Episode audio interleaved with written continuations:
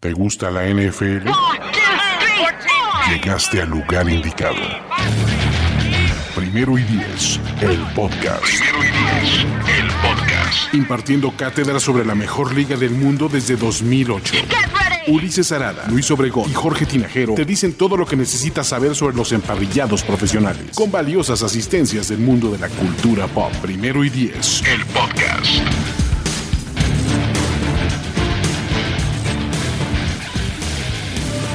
¿Qué tal amigos de el podcast slash videocast slash eh, canal de YouTube, Facebook de Primero y Diez? Bienvenidos a lo que ya parece que va a ser una tradición de todos los lunes, grabar podcast ya, porque bola de huevones, ya pónganse a hacer algo, ¿no? Exactamente, ya no somos jóvenes construyendo el futuro. Eh, les damos la bienvenida desde una lluviosa y caótica Ciudad de México slash área conurbada, ¿no? Nos tuvimos que retrasar un poco esta edición porque si no iban a escuchar los, los golpes del granizo qué hueva, ¿no? Mejor que nos escuchen a nosotros decir cosas que pueden también decir qué hueva, pero de forma diferente. Entonces, Luis Obregón, Jorge Tinajero, ¿cómo están, muchachos?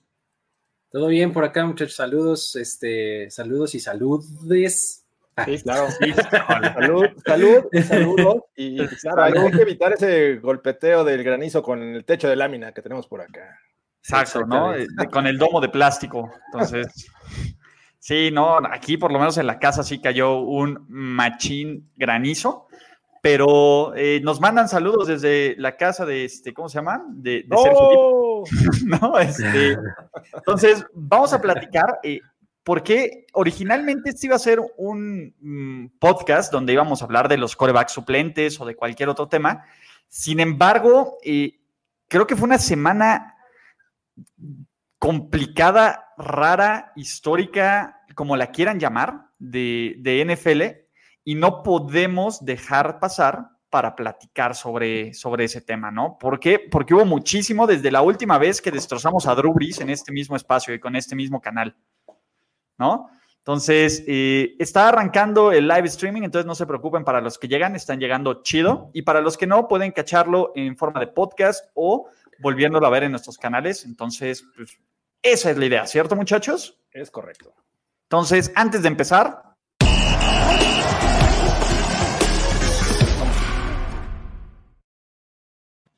Y ahora sí, ¿no? Eh, la idea es platicar sobre tres temas en general, ¿no? El primero es la caída, slash ascenso, slash eh, inmaculación de Drew Brees, ¿no?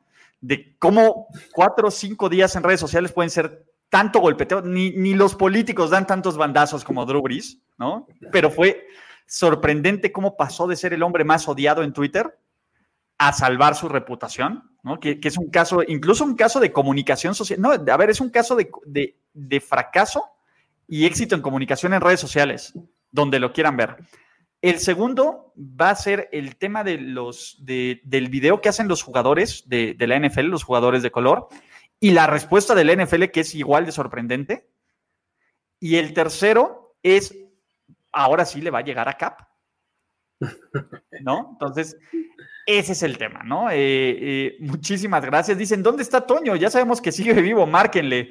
Pues Toño está haciendo otras cosas, entonces vamos a, a, ver si lo puedo, si lo podemos jalar, pero a ver, ¿para qué quieren a Toño? Tenemos nosotros tres que somos como un Toño juntos, en muchos sentidos.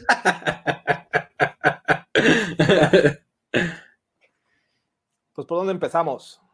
Por Bris, ¿no?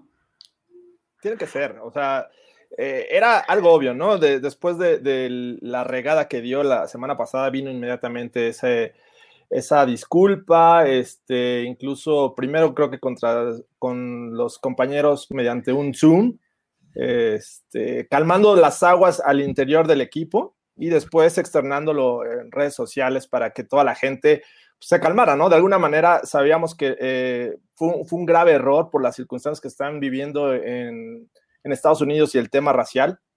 Entonces creo que pues, lo hizo bien, ¿no? De alguna manera lo hace bien, pero, y decía hace rato, entre comillas, porque yo creo que no todos están satisfechos con, con su disculpa. A ver, Barles. No, pues es que yo creo que, exacto, o sea, es, es este, o sea, es algo que se veía venir como como demasiado obvio, yo creo. O sea, eh, no la, no, no le iba a librar si no lo hacía como lo hizo. O sea, eh, Ricardo y yo les teníamos esa postura cuando platicábamos aquí la última vez, así de pues, miren, esto este, va, va a seguir creciendo antes de que se calme, pero ya ahorita se está movilizando la situación para que mañana salga la disculpa pública y así fue, ¿no?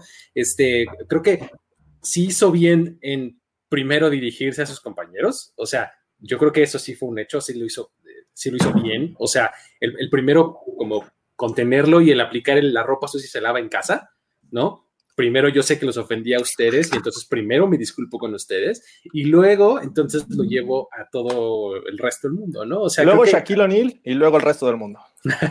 Exactamente. interesante, ¿no? Justo eh, la idea. A ver, hagamos una recapitulación de qué ocurrió con, con la semana de Drew Brees en redes sociales para entenderlo. El martes, entró en todo este, este mame, de, o, bueno, no, sí no, porque a ver, para la gente de afroamericana, no, para el resto de la gente, pues sí, ¿no? De Blackout Tuesday ponen su fotito en negro y tal, ¿no? Nosotros no entramos al juego, nosotros pusimos a Cap como visionarios que somos en primero y diez, ¿no? De ahí, el miércoles viene su entrevista con Yahoo Finance, que fue de lo que reaccionamos, ¿no? Donde no respetaré que, que, que protesten durante el himno, el himno es casi sagrado, ¿no? Y después viene su tweet de disculpa. Y después viene la reacción del presidente Donald Trump y lo que es para él el paracaídas de, de, oro, ¿no? Eh, Donald Trump dice que no, Drew Brees es un very fine gentleman, no se tiene por qué disculpar, este, está en todo su derecho de pensar lo que quieran. Y como caído del cielo, ¿no?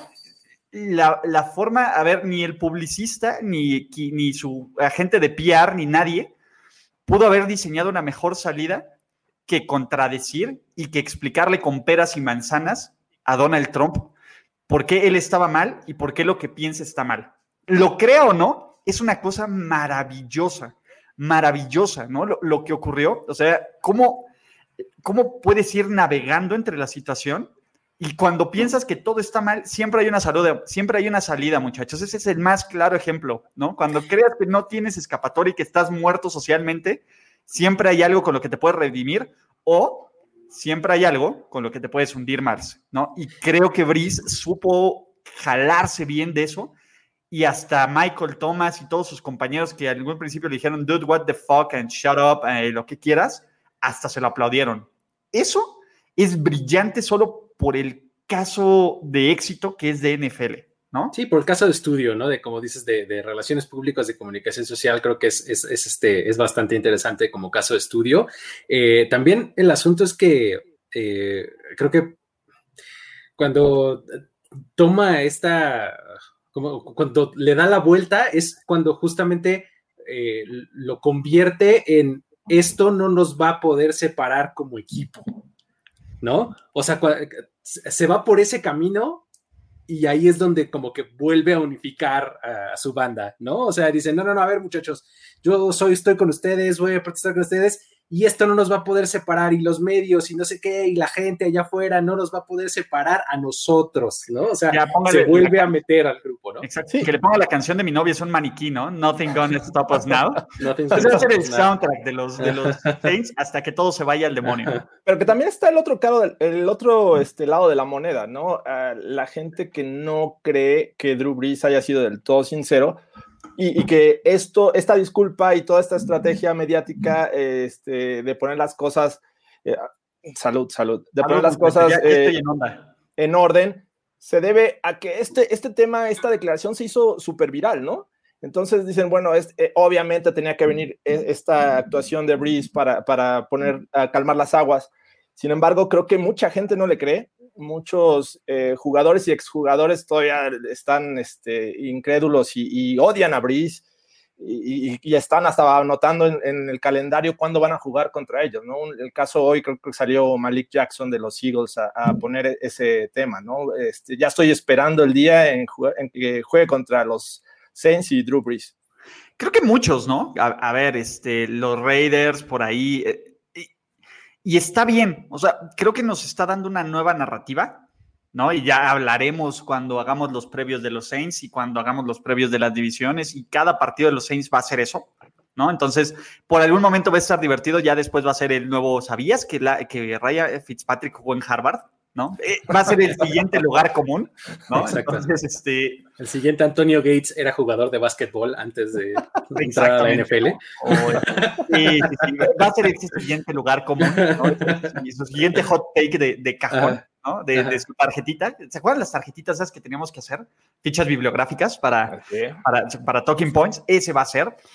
Pero a mí lo que me gusta y, y más que si le creemos o no le creemos, la verdad, creo que ya pasó la conversación a más de eso, ¿no? Por lo menos, eh, y ojo, no borra todo lo, positivo que ha hecho Drew Brees. O sea, somos personas y las personas estamos llenas de contrastes, ¿no? Y somos grises, somos una escala de grises, no es ni bueno ni malo, ¿no?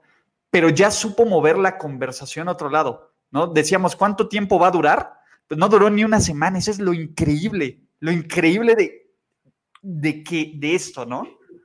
Sí, creo que también era algo que, mencionábamos la, última vez, este, Ricardo y yo, que esto se iba a ir apilando y se iba a quedar abajo en esta pila de cosas, de temas, de noticias, de, cosas que nos dan que hablar, ¿no? O sea, eh, probablemente siga siendo pues el mismo tema, pero ya tiene ángulos diferentes, ya tiene perspectivas distintas y ya eh, como que quedó un poquito atrás lo que estábamos platicando la última vez, ¿no? Que, también, digo, este, e, entiendo el tema, ya este, no todos están hablando de Brice porque hay cosas más relevantes, siguen las protestas, pero la herida está hecha y cualquiera va a llegar con el dedo y lo va a poner en, en algún momento y van a recordar lo que dijo Brice.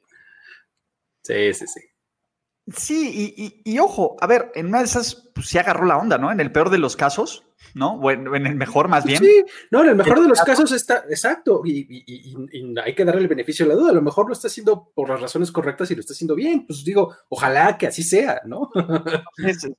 Y está bien, porque el tema es, a ver, la conversación es lo que dijo Brice, la conversación es lo que está pasando y lo que se está exigiendo ahí, ¿no? Y ojo, a ver, eh, los comentarios dicen, bueno, pues es que también hay problemas de otro lado, probablemente, pero creo que este momento, y es lo importante, lo que toma el escenario o lo que toma el reflector es este problema en específico. No nos olvidamos del resto de los problemas, no decimos que sea lo único que importa, no decimos que es solo el único problema, simplemente es el momento por la situación económica, social, cultural, con todo, de hablar de este problema en específico. Y ojo, si se llega a arreglar, que eh, eso es lo que se espera, pues bueno, arreglar otros problemas más adelante. Es como la casa, ¿no? Si ahorita se está metiendo la lluvia por la ventana, pues te enfocas en la ventana, no es que el resto de la casa no importe, ¿no? Entonces, Perdón por mis analogías de lluvia, pero sí se metió el agua por la ventana. tengo muy bien claro. ¿no? Eh, pero bueno. no, se me olvida que mi boiler ya está picado, pero de todos pero... Acuérdense que hay que pagar el predial, que todo, todo, todo, se siguen acumulando y hay que darle mantenimiento, ¿no? Pero bueno, este. Matt Brooks debe volver del retiro para acomodar las ideas de Brice en, un, en una jugada que no fue marcada como foul personal, ¿se acuerdan? ¿Te acuerdas de aquel, de aquel partido? Sí, cómo no. No, sí fue foul personal, ¿no? Y le pegó en el cuello, no en el. Eh, fue, es que. le, pega como, como acá y le marcan foul personal. Exactamente. Y pues eso le acaba afectando a los, a los Niners, ¿no? Exactamente, ¿no? Pero bueno, ya para platicar de Brice y para platicar de esos temas en común, ya habrá momento de hablar de los New Orleans Saints, ya sea en los streams de la mañana que yo estoy haciendo o cuando ya empecemos a hablar en plena pretemporada de cada uno de los equipos, ¿no? Entonces, eso, a, ver, ¿ustedes creen que se nos va a olvidar? Si no se nos olvida lo de Mark Sánchez, que se, que se olvide esto, perdón, por Dios. Vamos. Sí, no, si no se nos olvida si no se nos olvida el having the time of, his life, si no se nos olvida tantas cosas así, pues ¿cómo se nos va a olvidar esta? Exacto, no, no, la verdad. ni perdón ni olvido, ¿no? No, no, no, perdón sí, olvido no. Entonces, hablemos ahora del video, ¿no? Eh, creo que, y no sé si ustedes ya leyeron la columna de Peter King y para los que nos escuchan o ven, la forma en que se organizan y cómo sale de un empleado de la NFL esta idea, a mí me tomó por sorpresa, ¿no? Eh, eh, ustedes seguro ya vieron el video y si no lo han visto, eh, déjenme ver si todavía lo tengo aquí en, este, en el brand. No, ya no lo tengo, pero si no lo han visto no pasa absolutamente nada, o sea, googleenlo. Es básicamente el mensaje de figuras, de figuras de estrellas de esta liga, porque así se les pueden poner, incluyendo el MVP del Super Bowl, afroamericanas, diciendo, NFL, queremos que reconozcas que no manejaste bien esto, queremos que reconozcas nuestra libertad de, este, de protestar de forma pacífica. Queremos que reconozcas que las que las este, que Black Lives Matter, ¿no? Queremos que reconozcas que somos parte esencial de tu, de tu, de, tu funcionamiento y queremos que nos escuches y nos apoyes en un momento que es crítico para nuestra comunidad. Sí, cuando está bien fuerte cuando uno les dice, oye, ¿qué tenía que pasar? Que yo hubiera sido George Floyd, ¿no? O sea, que, que, hubiera pasado si a mí me hubieran notado, ¿no? ¿Cuántas veces tienes que, cómo te lo tenemos que decir, ¿no? Eh, y, justo, además, algo que, algo que, hijo, no sé cómo tomarlo, o sea, porque hay una parte donde le dice, quiero que salgas y digas, nosotros como NFL desaprobamos que está una, hace una línea tal cual y cuando Gudel hace su video lo dice exactamente Casi con las mismas palabras. muy, cerca. Porque hay una cosa que podría ser admisión de culpa de, tal. O sea, hubo, alguien, hubo un abogado que se metió y dijo, esto precisamente no lo puedes decir, pero todo lo demás sí. Entonces, justamente el mensaje es tan claro, tan fuerte, y ojo, yo jamás pensé que se fuera, a mí me tomó por sorpresa primero ver a Mahomes en ese, en ese tema, porque ya era un tema que más sorprende. Que habíamos platicado en el chief, en los chief leaders, o que habíamos platicado en otro, que, que, el hipotético, ¿te imaginas si Mahomes se arrodillara en Kansas City? Implosiona la ciudad, ¿no? Sí, este, este, este video lo organizó un empleado de la NFL que se dedicaba eh, a las redes sociales, ¿no? Era como un asesor. Eh, pero la propuesta se la hace directamente a Michael Thomas, un eh, compañero de, Drew Brees. Eh, le gusta la idea, obviamente sabe que al hacer esto está arriesgando su trabajo, porque los temas son delicados en la NFL y más, más como esto. Y, empieza a hacer una bola de nieve, ¿no? Le gusta la idea a Michael Thomas, empieza a, este, a llamar a más jugadores de la NFL, incluso Chase Young, que apenas se va a integrar a, la NFL. El que más sorprende sin duda es Patrick Mahomes, es la figura de la NFL en este momento. Drew, digo, este Tom Brady va de salida, entonces Mahomes es el que está tomando esa estafeta. Eh, y, el mensaje, la verdad es que es, brutal, ¿no? Digo, ahí el, tema de, de, este Odell Beckham como que lo hace muy dramático, pero bueno, sin duda es, bastante efectivo este mensaje que manda la NFL. Eso de él, está bien. A, ver, pero. Es su personalidad ahí puesta, ¿no? Sí, no, y a ver, está bien porque se ve genuino, ¿no? Así es, no pasa nada, ¿no? Y el video le da la vuelta a la liga. Aparte, a mí lo que me sorprende es 28 horas tardaron en, en escribir el guion, en editar y en soltar en, convencer a toda la gente, o sea, en, reclutar a todas las personalidades que iban a estar ahí, ¿no? Exacto, si pueden, voy a poner el link después en el video, y si no, busquen la columna, si leen en inglés, la columna de Peter King de hoy, como, como te explica paso a paso todo el tema de cómo se desarrolla este video y cómo este empleado de la NFL le dice, oye, yo soy, un, soy una persona blanca y no puedo quedarme con los brazos cruzados de esto ¿no? Y estoy, le dice a su jefe, oye, estoy planeando esto. Si te causa conflicto, si me tienes que correr, ni modo, no hay forma de que lo pares, ¿no? Y no hay forma de esto. Y lo lanzan, y lo más sorprendente es que la NFL reacciona, o por lo menos la NFL como institución, ¿no? No sabemos si a los 32 dueños les parece o no les parece, pero la institución Eso, que acumula también es, importantísimo. Pero la institución, justamente, ah, bueno, pusieron el link en. yo les, acabo de poner yo el link ahí. Muchas gracias, ¿no? Entonces, eh, el tema es como institución que acumula, como el, como el escudo, como la National Football League, no como los Seattle Seahawks, como los Dallas Cowboys, como los Pittsburgh Steelers, sino como esta institución que aglutina a los 32 equipos y su cabeza tienen una respuesta inmediata, a pesar de la presión y a pesar de, a ver, está el, tema de, los que dicen, de, los que se quejan de no, a ver, ¿por qué dicen que solo las vidas de los Black Lives Matter, All Lives Matter, ¿no? Los crímenes de entre afroamericanos, todos estos contrapuntos de vista argumentativos negativos y que gran parte del fanbase de la NFL lo cree, ¿no? Hay que ser realistas en este sentido.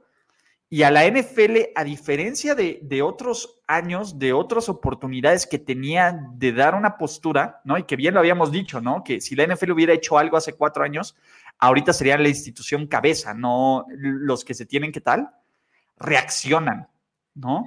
Sí, es que ese, es el asunto. Yo creo que la NFL últimamente, eh, en prácticamente todas las cosas eh, más que van más allá del fútbol y que, trascienden todos los, este, eh, todos los deportes y la sociedad y demás, se ha visto muy reactiva ante todo, ¿no? O sea, se ha visto como que va tarde, hace pues cuando ya no le queda otra más que hacer, ¿no? este, digo, ante la situación de la emergencia sanitaria, ante la situación de las protestas, ante todo esto, ha ido como un poco, pues, siguiendo el camino que se tiene que seguir, o sea, porque no les queda de otra, ¿no? Pero como que no, a mí por lo menos, pues a mí no me convencen, la verdad.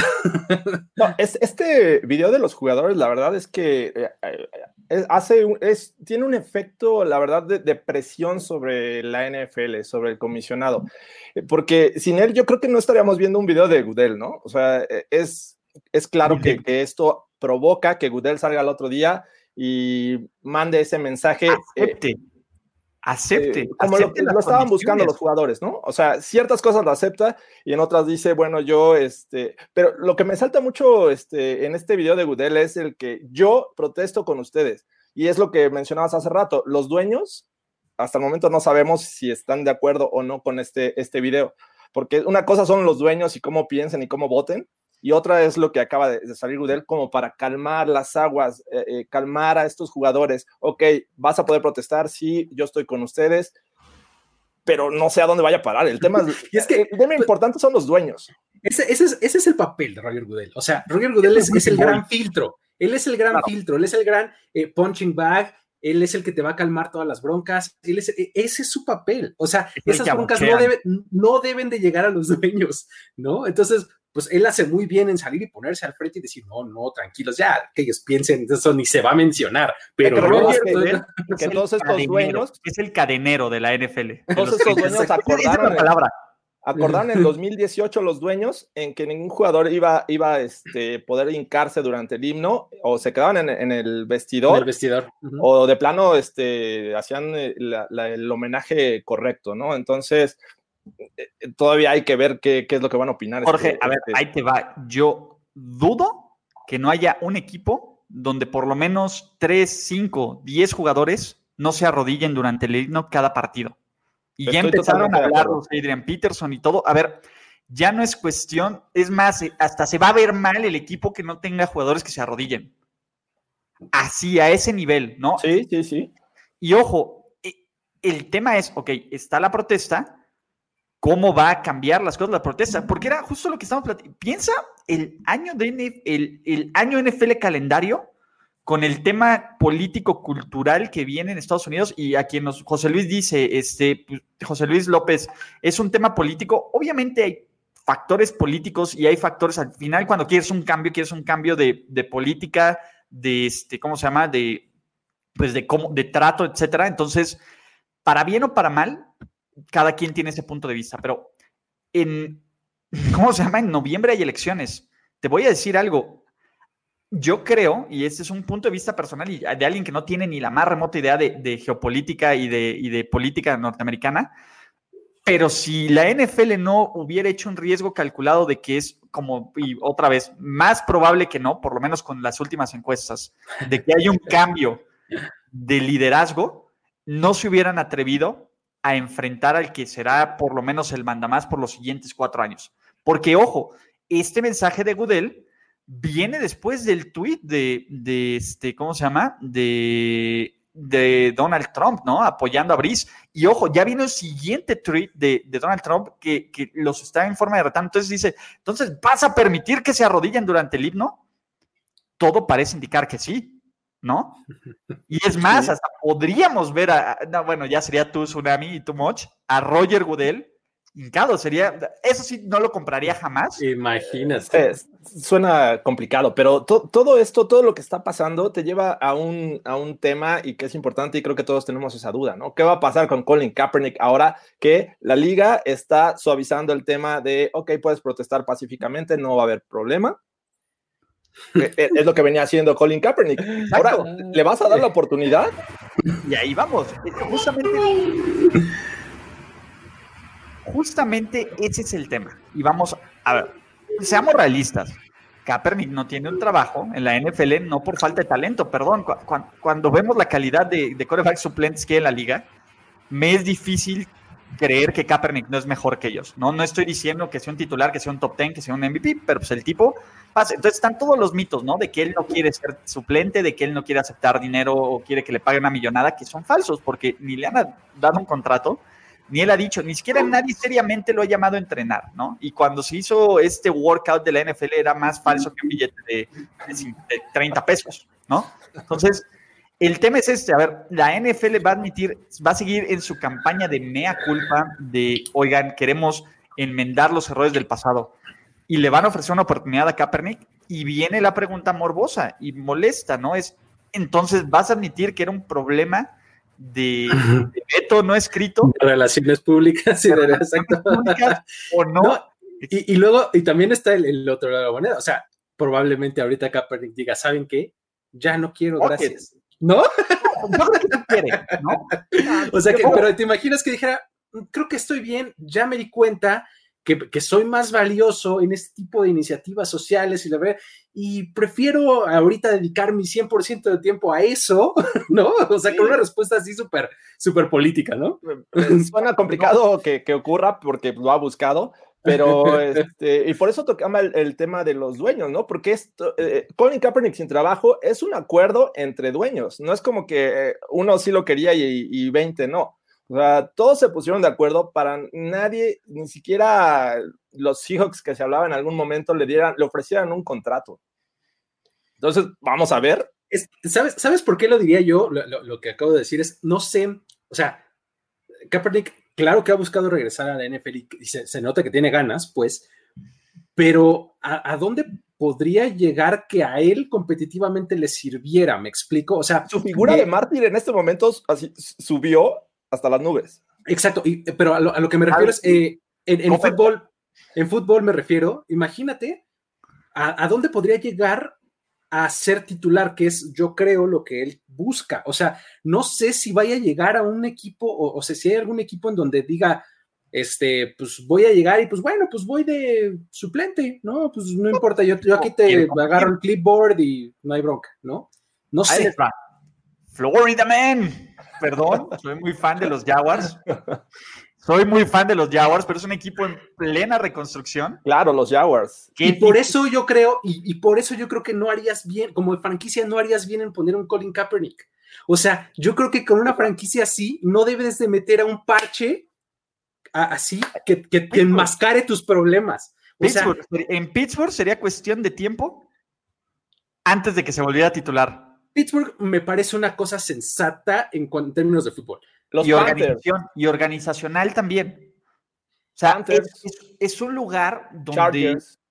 Panthers me parece un, caso, similar al de los Jaguars, el de los Panthers.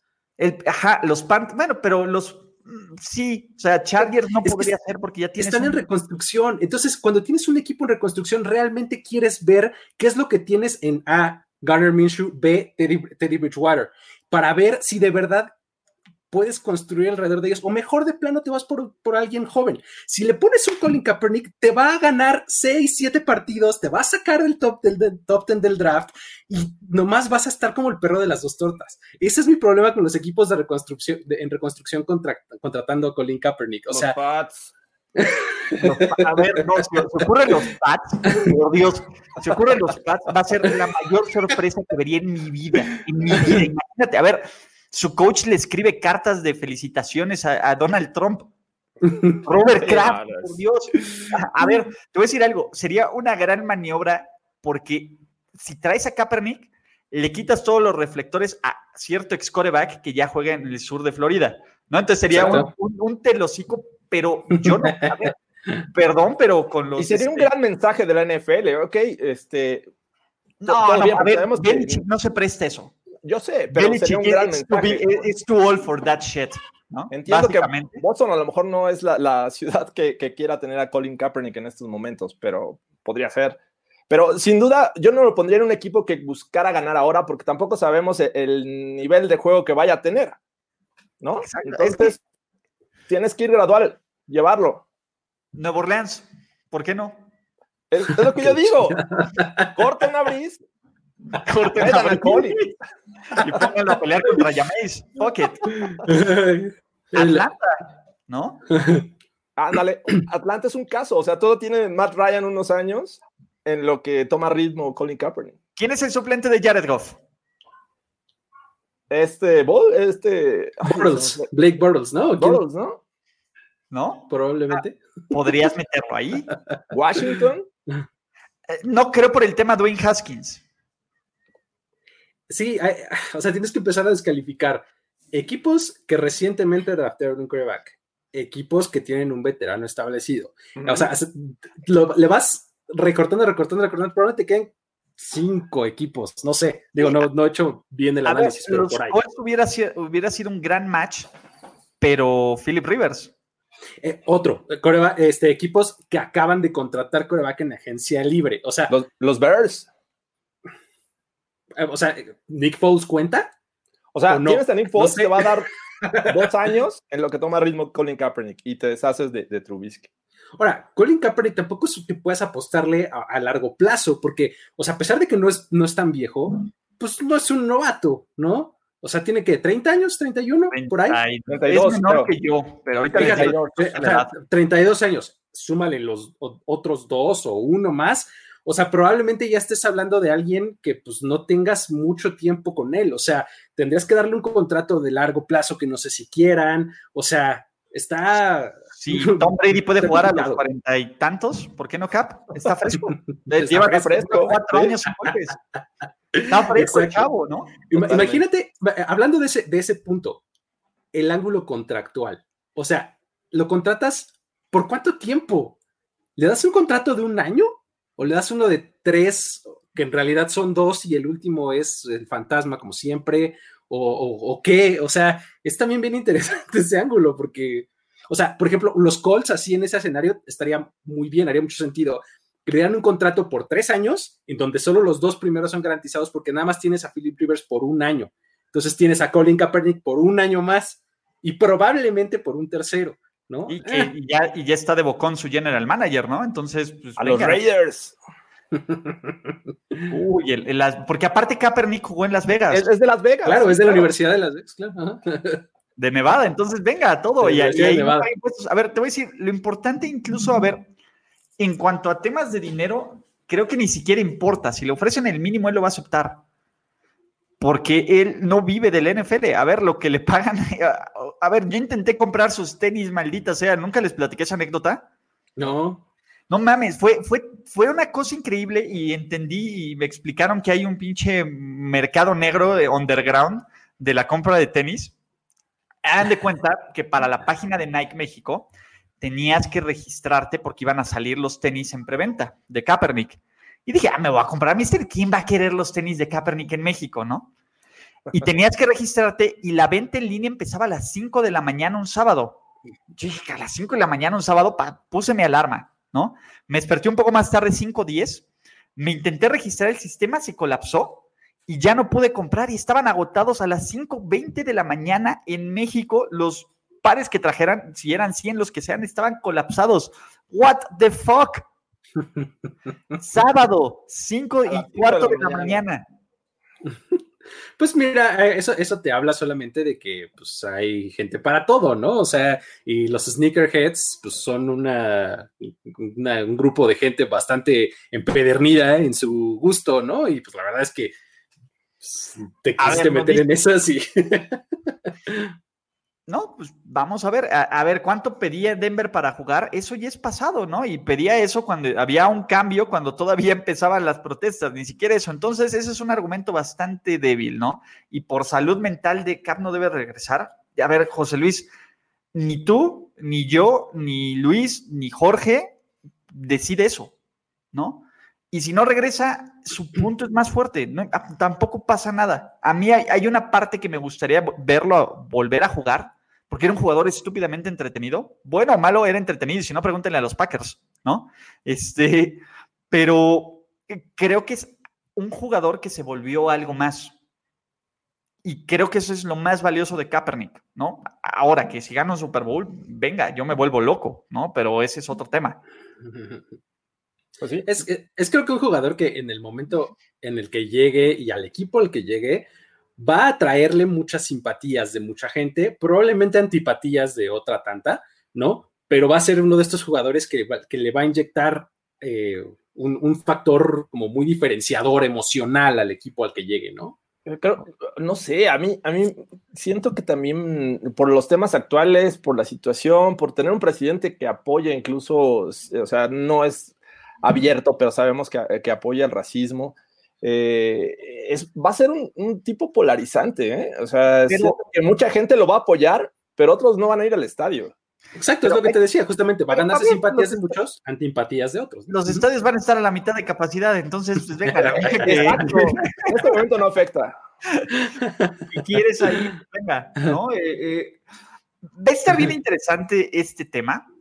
Y ojo, quiero agarrarlos un poco en curva a ustedes, Luis, y a Jorge, sobre todo, ¿por qué? Porque esto nos han pedido mucho en los streams.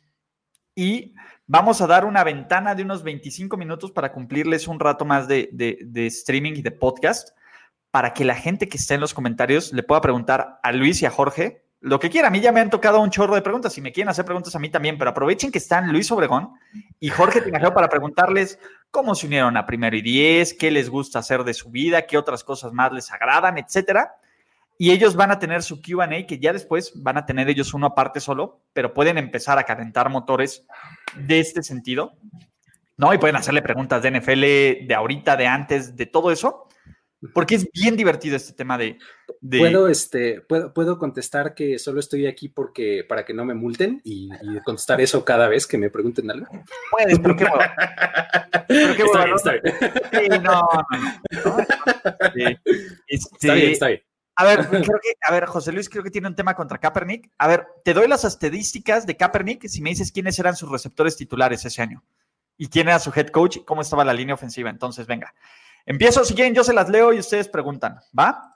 Vamos a ponerlas. Canito, Luis y Jorge, ¿qué jugador es el prototipo de redneck actual y antes? prototipo de redneck actual. Tiene que ah. llamarse Bosa. Eh, digo, y, o sea, como quieras, Nick o este o Joey. Ah, Joey no es tanto. Son, hermanos, creo que. Ahora, eh, ese, ese, por ejemplo, es como un prototipo de como de white supremacist, no tanto creo yo como de redneck, ¿no? Creo que el redneck es más una onda acá campirana, este, eh, escopeta, este, cuata en mano, así, ya sabes, así, con pajilla, así, fuera de mi propiedad o algo así, ¿no? ¿Sabes? Whisky de 3X. bourbon de 3X. Sí, un bourbon. Además, claro, tiene que ser bourbon, ¿no? Y antes, no, no sé qué tan antes, pero un Bill Romanowski. Se, me hace un tipo así bien redneck. De hecho, tuvo sus problemas, ¿no? De, de escupir a, un este, wide receiver de los Niners al, al, final de los 90. Hijo de su madre. ¿Cómo se llamaba este receptor de los Eagles que lo captaron así en declaraciones también en un concierto de country? O sea, eso sí es de ah, lo ya Sé, ya sé, ya sé, uno de pelo largo, el que jugaba en el 14. Sí, horrible. En, ah, un concierto de Kenny Chesney, además. Ajá, pero así de lo más, de lo más, este, Mérica, de lo más Mérica ese cuate. Ya sé, ya sé, ya sé quién te refieres. ¿Cómo se llamaba ese cuate? Ya no me acuerdo, pero sí, la verdad es que no, eh, prefiero, este liberar espacio en mi disco duro para otras cosas un poco más importantes. Riley Cooper. Riley Cooper. Riley Cooper, efectivamente. Sí, sí, sí, jugaba con el 14 en Filadelfia. Sí, tenía la matísima larga, ¿no? Entonces, sí, sí, sí. Sí, nomás le faltaba estar rapadito de aquí para que tuviera mullet y ya. El mullet, sí, claro, el Tiger sí, sí, sí. Sí, sí, Pero bueno. Ok, a ver, Fernando Contreras pregunta: Luis, ¿recuerda cómo era grabar los primeros podcasts? ¡Uh, la, la! A ver, recordemos. Sí, recuerdo muy bien. Etapas, pero los primeros, los primeros, venga. A ver, los, los primeritos, primeritos salieron allá por 2010, eh, si no me equivoco. Este, tenía yo un micrófono de, USB que conectaba a mi computadora. Este, y ese, eh, nos juntábamos en una oficina que tenía mi papá de estas de Regus, este, que pagaba una mensualidad en Regus porque pues, este, le gustaba exactamente. Ahí, En Masaryk, exactamente. Bien fresa, bien. Nos juntábamos ahí en esa oficinita. Además, era una oficina para una persona, donde había un escritorio. Entonces, todos nos sentábamos alrededor de ese escritorio. Alberto Musali, Jorge Tinajero, Luis Sarada y yo. Todos así como que medio sentados, así como, como medio Spidey, así para, ¿no? Para no estar encima del, del, del micrófono ni de la mesa donde está el micrófono.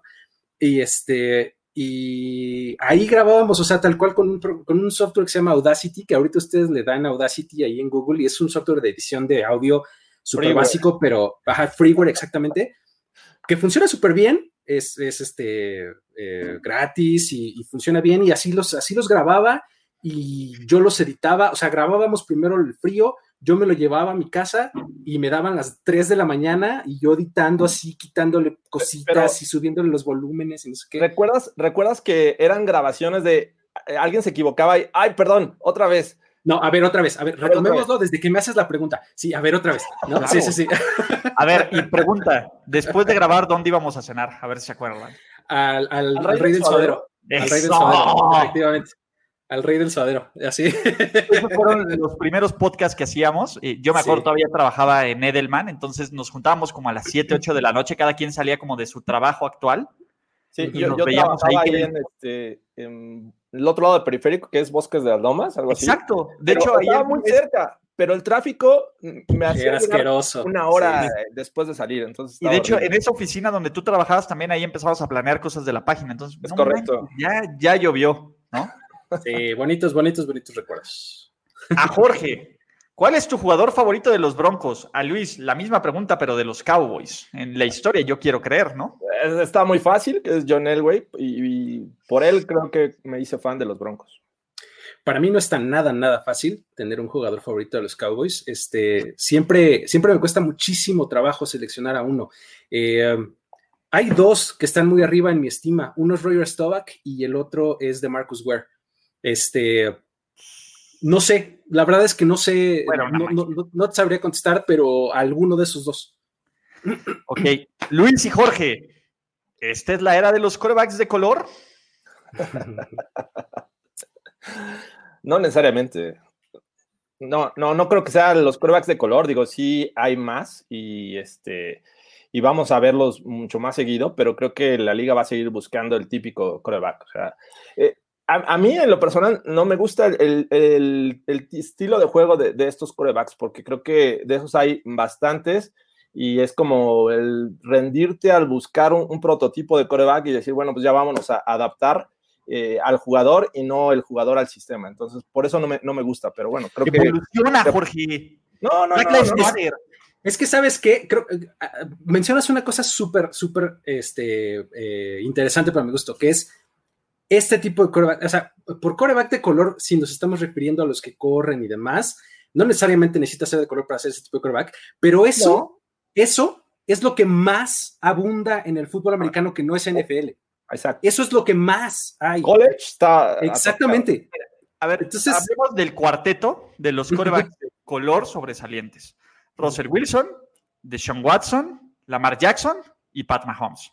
Uh. -huh. Ahí 50% de los cuatro mejores corebacks de la NFL.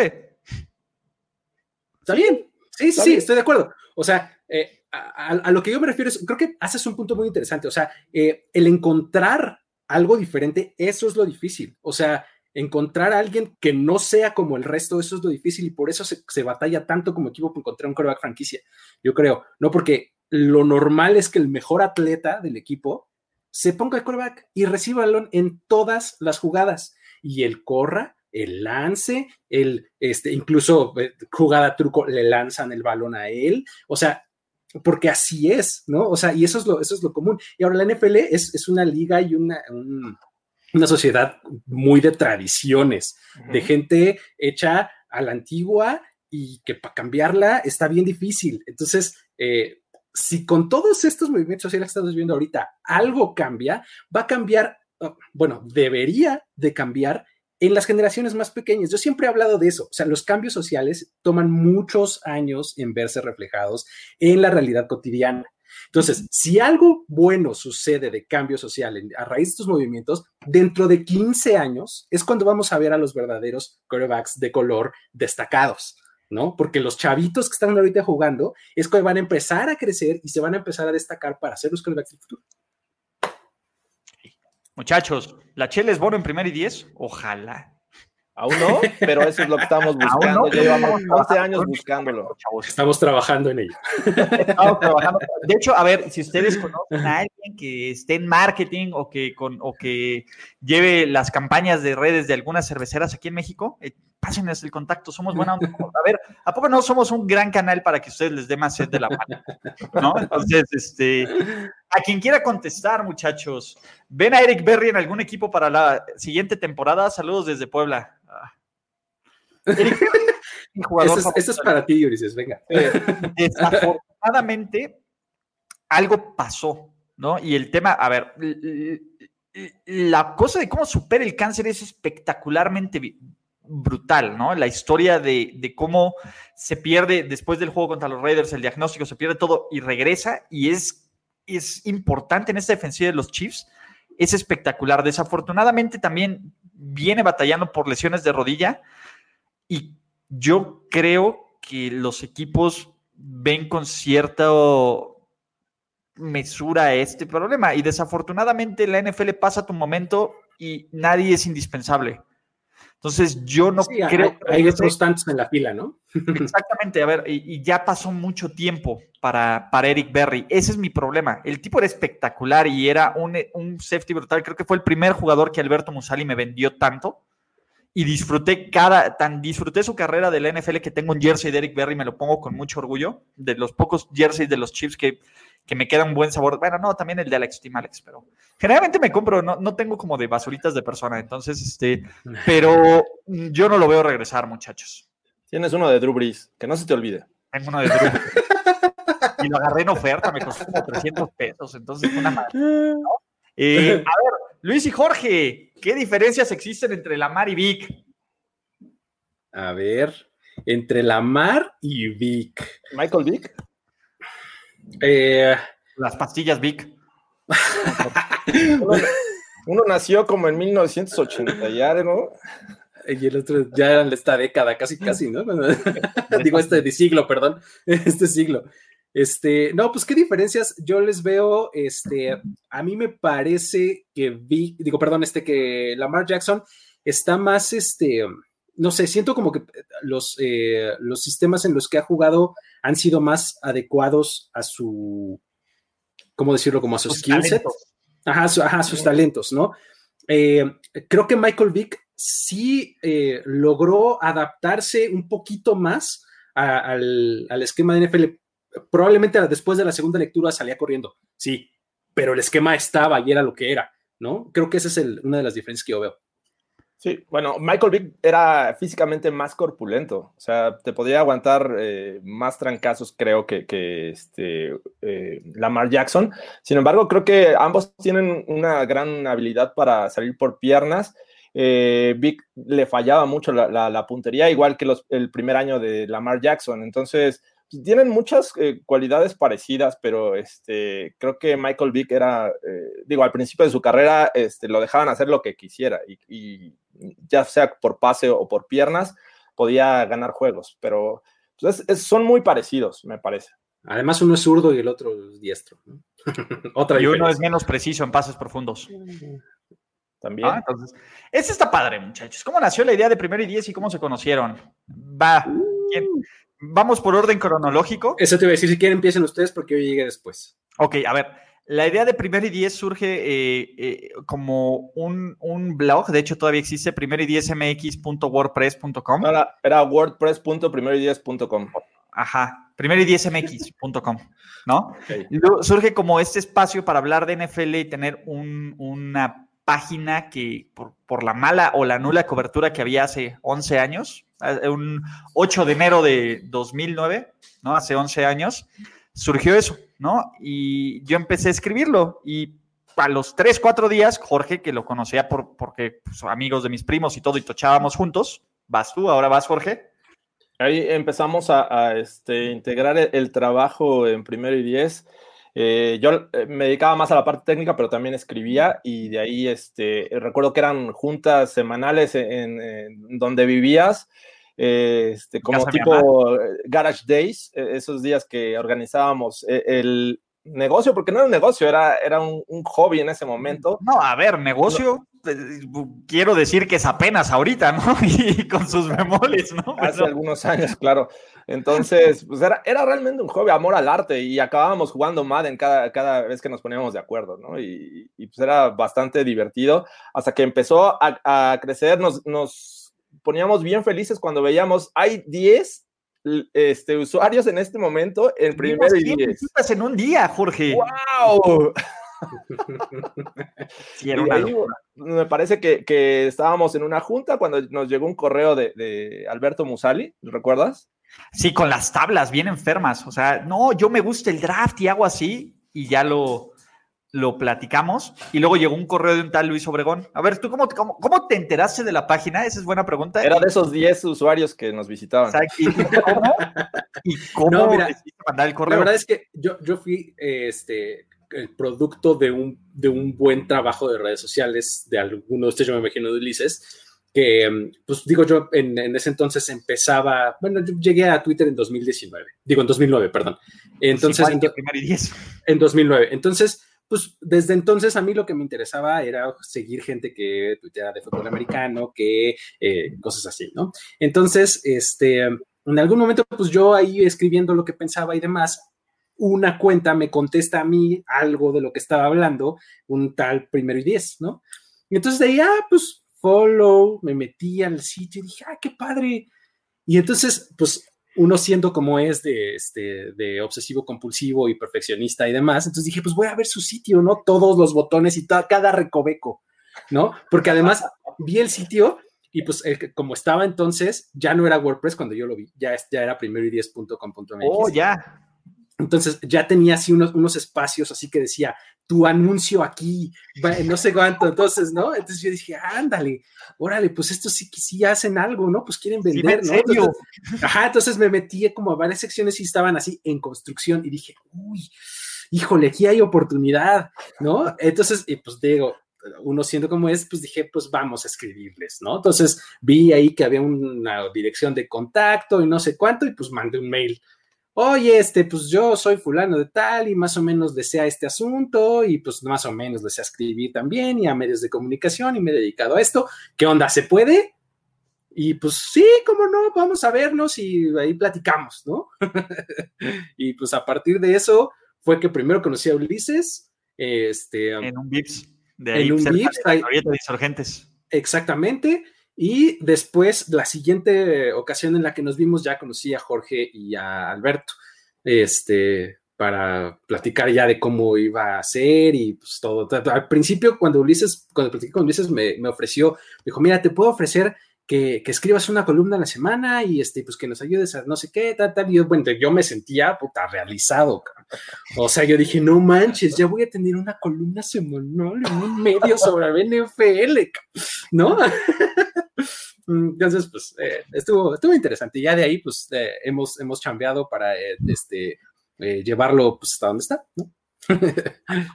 ¿no? Este, a ver, vamos con otras preguntas, ¿no? A ver, amigos, ¿no les parecería que el mejor gesto posible del canijo de Drew Brees para arrodillarse en el primer himno con sus dos compañeros afroamericanos para el juego 1? Eh, es, que, a ver, ya viene la duda, ¿no? Si es un stunt o si realmente lo siente, ¿no? Porque yo, a ver, si yo fuera Drew Brees, no cambiaría mi forma de parecer en el, en el himno, ¿no? Aunque me hayan explicado varios puntos, pues no lo haría. A ver, lo respeto, pero si yo no creo en eso, yo no haría algo en lo que no creo. Claro. ¿No? Ese es mi punto. Entonces yo no, yo no lo vería así. Pues sí, es que, exacto, eh, si lo hace, justamente te va a estar dejando ver eso. O sea, entonces, ¿qué, qué, lo que me dijiste no era cierto? ¿O lo que estás haciendo no es cierto? O sea, alguna de las dos cosas es una bullshit, o sea, en este momento haga lo que haga, el, el, primer juego va a ser criticado, no importa lo que sea, va a ser criticado, entonces tiene que asesorarse, obviamente, como lo hizo este, después de esas declaraciones, y creo que le, ayudaron bastante. Así es que pues, vamos a ver qué hace. Yo no esperaría que se encara. Siguiente, muchachos. Jorge, ¿qué jugador que brilló en los Broncos dejaste de creer porque se fue a otro equipo? A ver, ¿quién, te, quién es tu Neil Smith? ¿Mi Neil Smith? buena pregunta. Eh, yo creo que Clinton Fordis en, su, momento. o sea, la verdad es que yo estaba enamorado de Clinton Portis. Eh, este, Mike salió mejor, maldita sea. O sea, sí, digo, pero en el momento yo decía, ¿pero por qué? ¿Por qué Shanahan, no hagas eso. O sea, nos está yendo bastante bien con Clinton Portis y, te traes un cornerback, pero bueno, digo, finalmente Chan Bailey ocupó un, un gran espacio en mi corazón, pero Clinton Portis sin duda dije, no, adiós lo dejé de creer en ese momento. Eh, casi no se dan cambios entre. Ah, bueno, Romanowski, que no me caía del todo bien, pero acabó con los Raiders y eso también no me gustó. Muchachos, marcas de cerveza favorita y por qué. Ay, eh, comercial, ¿no? Obvio, sí, comercial, obvio. Sí, si tienen algún artesanal, un artesanal que quieran hacer de comercial. Yo tenía, este, de mis favoritas, ya casi no las encuentro, a menos que creo que compre el 12S que viene Pacífico León. Ah, Montejo es la que, la que me, gustaba mucho. O sea, la Montejo, mm, todas mis fiestas, todas las, borracheras trataba de que fueran con, Montejo. Este, era muy buena cerveza y artesanal, pues creo que ahorita la, Blue Moon es la que está en mi corazón, y en mi hígado, sobre todo. E, Todavía la cerveza que ¿no? La de mango. Con, ah, la de mango, la verdad es que es una eh, delicia. La extraño, la extraño. Pero esa, no es tan artesanal, ¿no? Esa es ah, comercial, solo es importada, ¿no? Pues sí. Solo es importada. sí, porque la verdad es que tú vas prácticamente a cualquier tiendita y pues la encuentras, o sea, no aquí en México, pues, pero. Eh, sí, claro. ¿No? Pues, pero bueno, es la tiendita que vas con o sin sobreprecio. Es riquísima la Blue Moon, eso sin duda, sin duda. Eh, a, mí la verdad es que, híjole, yo tengo, eh, al, ser tan, tan cherero, la verdad es, me, me, cuesta trabajo, pero últimamente tomo mucho y, por gusto, la verdad, eh, la modelo especial. me gusta, me gusta bastante. Sí, sí, justamente. Mira, igual. O sea. En chiquita lata yo más. Es que es, me, me, gusta mucho porque es este, combina, eh, combina bien que es ligerita, pues, o sea, no, después de tomarte dos, no estás así como que medio raro, ¿no? Este, es ligerita y además tiene, tiene, tiene buen sabor. O sea, creo que de, de, las comerciales, esa me gusta mucho. ¿Y sabes cuál otra? Esa sí, ya, perdón, esta sí desbanca la modelo, es la bohemia. La bohemia que es ámbar, ámbar, la que es ámbar, así. La, la roja, ¿no? Exacto, que es casi como rojita, cafecita, esa me fascina, me gusta mucho, mucho esa. Y pues artesanales, la verdad es que no soy de marcas en artesanales, soy más, de, estilos. En artesanales me gustan mucho las IPAs, las eh, Indian Pale Ales, porque saben mucho a lúpulo saben muy, amarga, muy amargas y están así concentraditas. Las IPAs son mi cosa. Yo nada más para, de artesanal, a mí mi cerveza favorita artesanal de toda la vida y casi ya no la hacen es la Bru de Ginger Ale. Mm, la que era como del toque jengibre. Puta, cómo me encantaba esa cerveza. Ya hacen otras con anís y eso, pero puta, la, la Bru Ginger Ale, paz. Jorge Tinajero, vamos, todavía tenemos unos cuantos minutitos de preguntas. ¿Cómo se llamaba la banda en la que tocabas? No, yo no tocaba en ninguna banda. Eh, obviamente, eh, bueno, no obviamente, pero aprendí a tocar guitarra y este, pero nunca me integré en una banda como tal. Yo sí tocaba en una banda, muchachos. Tal vez era para mí esa pregunta. ¿cuál, era tu banda? No, bueno, o sea, nunca, jamás, creo que nos presentamos como dos veces en público, pues, pero, pero este, se llamaba Son DF. Se llamaba Son DF. Ok. Son DF. Y tocábamos rock de niñas, como a mí me gustaba decirle. Ok. Javier Álvarez, ¿cuál es el mejor momento que han pasado juntos como socios de primero y diez?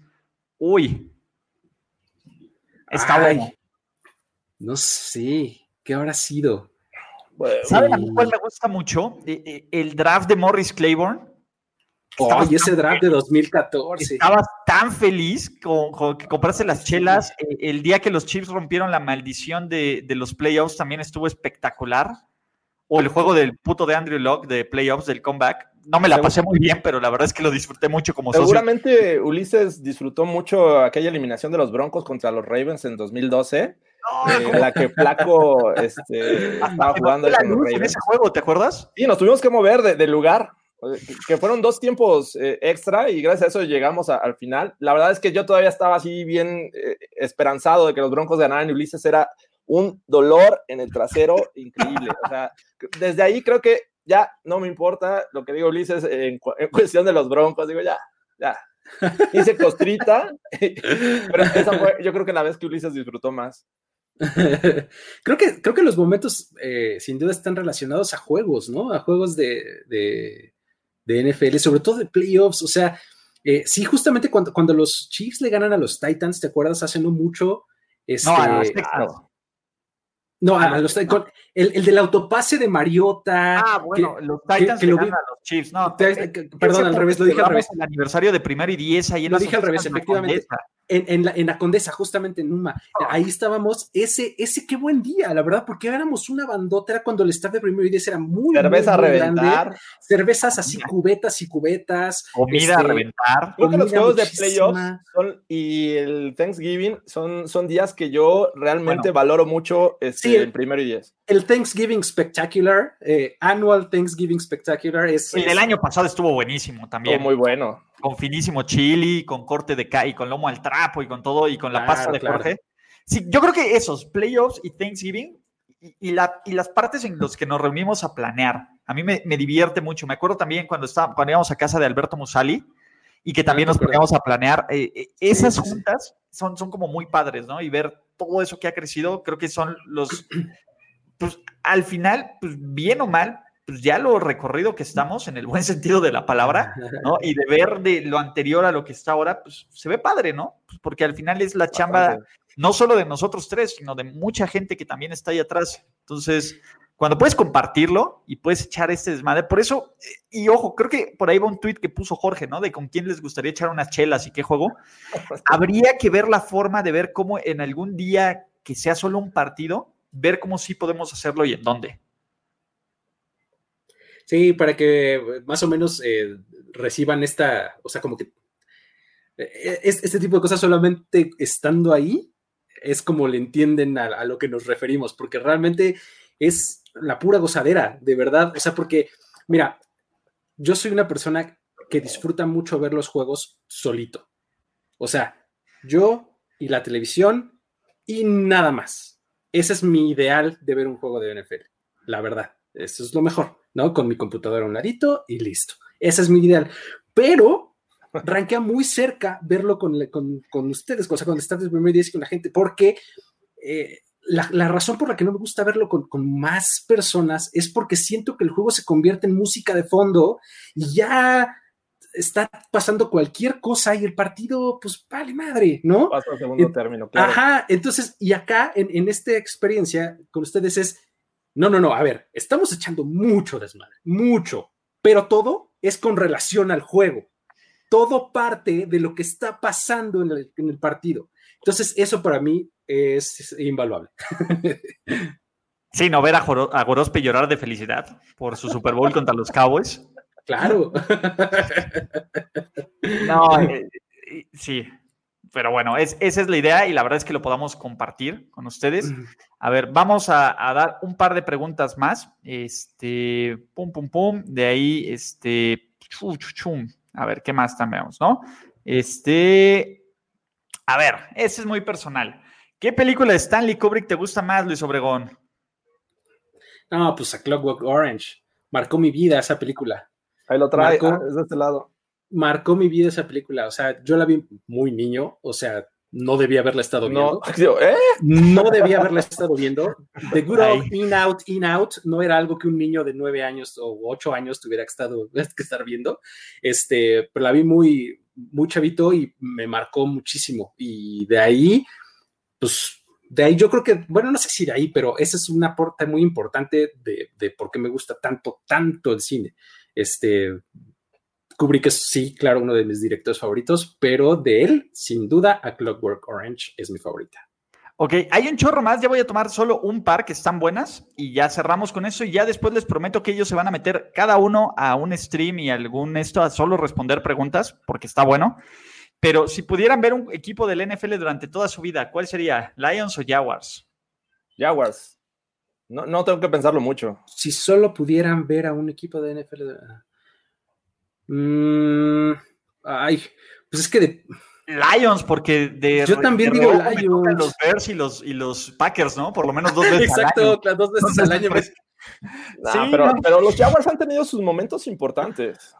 Sí, a, pero a ver, pero, mi jugador favorito histórico. a Barry pero Sanders. los han tenido a Calvin Johnson y a Barry Sanders. ¿Cómo así me parece más entretenido. De, de, obviamente entiendo el punto de, de, Barry Sanders, pero creo que ha tenido más picos los Jaguars que los Lions. Sí, pero a ver, pero a ver, con los. También son muchos más años. De los Aaron Rodgers, ¿no? Sí, yo me quedaba con los Lions. Yo también me quedo con los Lions, la verdad. Y a ver, ah, por último, este. Ah, ah, a ver.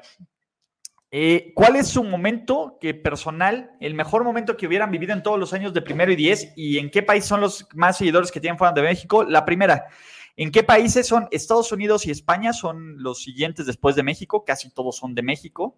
Pero, ¿cuál es su mejor momento que han vivido en primero y diez? Puede ser individual o en persona, muchachos.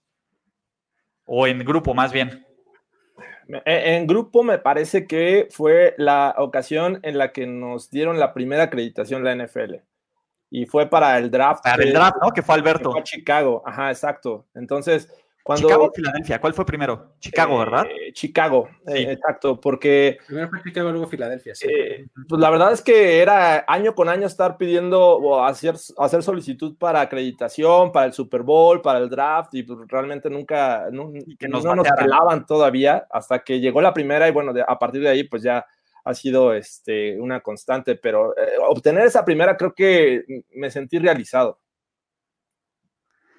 Yo personalmente, Super Bowl 50, fue el primero que cubrí. Tuve la oportunidad de, conocer a mucha gente bien padre y eso ya se las he platicado, pero sigo en shock en el momento en que me sentaron en la misma mesa con Eddie de Bartolo, este, ¿cómo se llama? Jerry Rice y Steve Young. ¿no? Y, ahí... ¿Con tinte o sin tinte? No, no, a ver, yo nada más estaba viendo, yo estaba callado y aquí de, a ver, güey, observa todo y aprende todo como esponja. O sea, no podía creer. Está cañón. está cañón, ¿no? Y súper casual y todo bien buena onda. Ese es, hasta ahorita sigue siendo mi highlight favorito personal. Más que incluso el fist bump que me dio Brett Favre, pero ese momento sí dije. Jimmy G, Ulises, Jimmy G. Fue, hermoso, pero diferente. A diferencia de Jimmy G, estos sí son campeones del Super Bowl.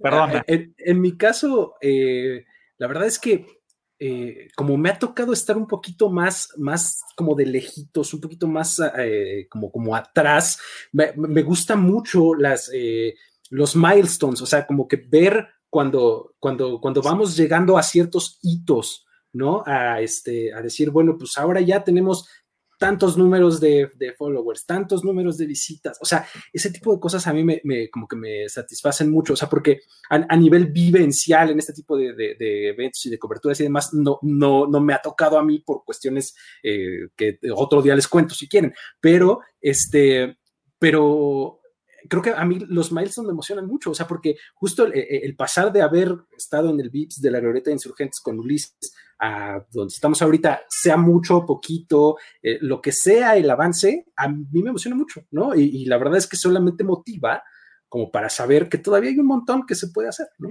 Cuando tiramos el sitio, ¿no? Porque tenemos muchas visitas y alguien sube las fotos en HD y satura. ¿Qué, tal, qué tal esa, esa, esa, e, ese momento, ese momento? Eran, creo que dos días antes del Super Bowl o algo así. No, y el sitio caído. Lunes, fue lunes antes del Super Bowl y el sitio caído porque teníamos demasiadas visitas. Porque cada visita, cada foto que subiera como de 6 megas y subí como 10 fotos, entonces cada visita descargaba y saturamos el, servidor. Y aparte, como lo teníamos hosteado con otras páginas antes, era compartido. las páginas también que estaban en el otro hosting fue un desmadre absoluto. Sí, sí, sí. Bueno, pues, la verdad es que fue estresante. Son las cosas que no te enseñan, ¿no? A hacer y que, solo aprendes en carne propia, ¿no? y última y nos vamos, eh, porque e, es el señor popular, ¿no? ¿Cuándo se integró Juan Antonio Sempere Valdés? A mí se me ocurrió, sí, a mí se me ocurrió alguna vez, eh, bueno, el, no, no, a ver, humildad esa parte, o sea, el, podcast fue eh, una idea que, que, salió de mi cabeza. Seguramente ustedes también lo tenían en la mente, pues, pero a mí se me ocurrió decirles, oigan, vamos a hacer esto. Entonces, como que el podcast siempre ha sido como como algo que, yo he visto como un hijito mío y que me gusta empujar y que me gusta hacer cosas diferentes y demás en el podcast, ¿no? Entonces, este, llegó un momento en el que yo dije, necesitamos tener invitados, necesitamos meterle gente diferente, porque pues la gente como que medio se aburre de que siempre seamos nosotros tres y por eso siempre que ven así que, ay, ahora hay una cosa nueva, pues de repente pues salió de mi cabeza o de repente la de Ulises o de repente la de Jorge, pero es porque hemos estado siempre empujando por innovar en el podcast, ¿no? Entonces, en el momento en el que se me ocurrió tener invitados, dije, bueno, a ver, ¿quién podría ser interesante? Entonces yo me puse, me puse a hacer un mapeo así de un montón de gente y dije, este tipo que, se hace llamar finísima persona en, Twitter, es bien divertido y le gusta la NFL, ya tenía un podcast antes de NFL, pero ya no lo hace, se me hace que podría ser interesante, o sea, y hasta tal cual por Twitter, así, hola, oye, este, ya sabes, así, del out of the blue, así, le contacté y este, ¿qué onda? Oye, ¿no te gustaría? Pues tenemos un podcast, a ver si te quisieras, este, quisieras venir a un episodio y no sé qué ah, órale, pues, ¿cómo no? Pues va, sí, me late, sí, a ver, déjame escucharlo, que no sé qué, pues creo que ni nos conocía, nos conoció a raíz de la invitación, y este, en esa época estábamos grabando ya aquí en esta casa, en esta casa donde estoy yo. Y con el mismo micrófono azul, ¿no? Con el mismo micrófono azul, todavía, este, y llegó aquí Toño y pues lo conocimos y pues hubo un clic bastante bueno entre todos, porque justamente cuando llegó aquí le dijimos, mira, aquí se trata así de hablar de NFL y todo, pero pues la verdad es que nos la pasamos muy bien, aquí no somos ESPN, no tenemos acartonamientos ni nada, entonces pues creo que es muy su estilo también, ¿no? Entonces hicimos muy buen match y además le dijimos, no, mira, además a veces de repente metemos esto que le llamamos nosotros el post-podcast, que es donde hablamos ya de temas totalmente diferentes y que si la película de Marvel y que si los Simpsons y que si no sé cuánto, y entonces, pues él le encantó. El de y los de ahí, tacos. Y de los tacos. Y luego, ¿te acuerdas del, del los de rankings de tacos? Este, entonces, al final, eh, en ese episodio hablamos de los Simpsons un poquito y no sé qué. Y entonces, eh, en, a raíz de eso salió que le ofrecimos que colaborara una vez a la semana con, como eh, con escrito. Que, que sacó hombre inelegible durante toda una temporada. Y pues después de ahí le dijimos, oye, pues tú produces podcast bien padres, pues ¿por qué no produces el nuestro? ¿No? Entonces, pues digo, ahí es donde te digo, a veces eh, a mí me, como que me ha tocado ese papel y lo, acepto padrísimo, me encanta. O sea, el decir, aquí estoy, me hago un lado para que pase y esto despegue. O sea, antes yo producía los podcasts. Ya en, el momento en el que llegó, en el momento en el que llegó Sempere, ¡pum! Todo se fue para arriba, puta, qué mejor. Entonces el que estaba mal, el que estorbaba ahí era yo, ¿no? Entonces, este, de ahí, pues ya. Como producción, no como talento. Sí, como producción, como producción, exactamente, digo, como talento también tiene mucho lo suyo, Toño, ¿no? Sí.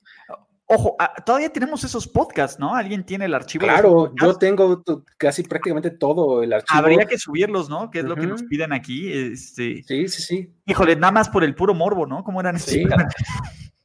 sí, sí, sí. Seguramente yo tengo por ahí, por lo menos las primeras, ¿qué será? Tres, cuatro temporadas, o sea, del 2010 al 2014, por ahí. Seguro yo tengo todos los archivos originales.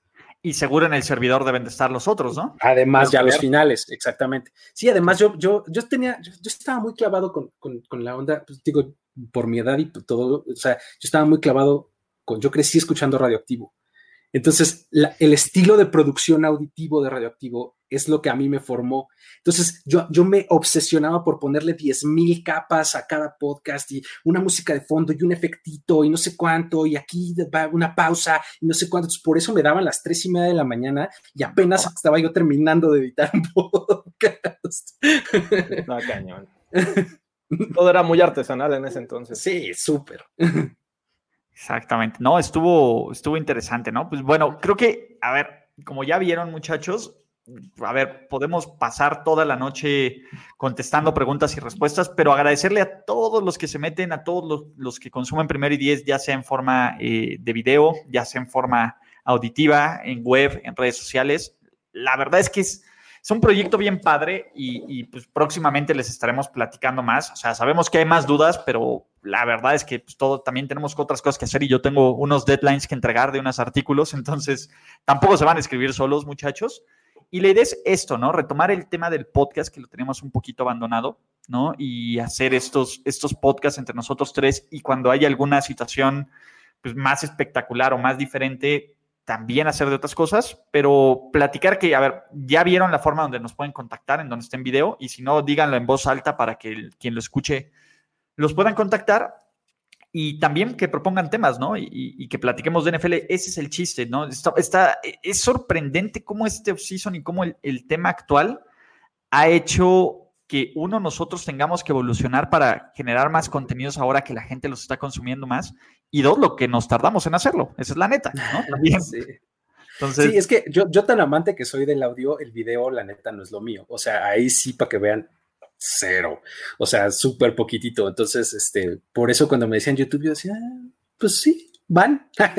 ¿Quién va? Porque yo no. no más es perderle Igual, sí. totalmente de acuerdo. ¿Video para qué o qué? No, estamos a gusto así.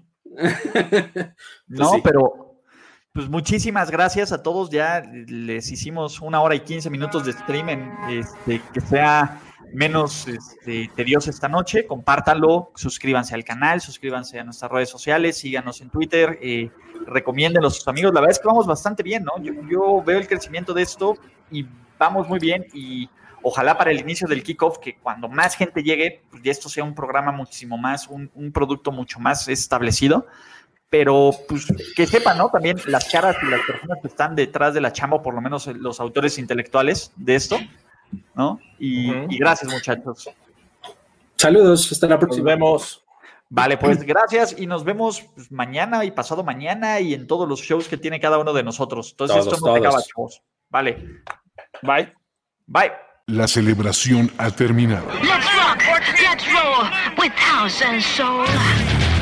Primero y diez, el podcast. Primero y diez, el podcast. Más verdades, desvaríos y sinsentidos en la próxima emisión de Primero y Diez, el podcast. Conducción, guion y concepto. Ulises Arada, Luis Obregón y Jorge Tinajero. Producción y voz en off, Antonio Sempere.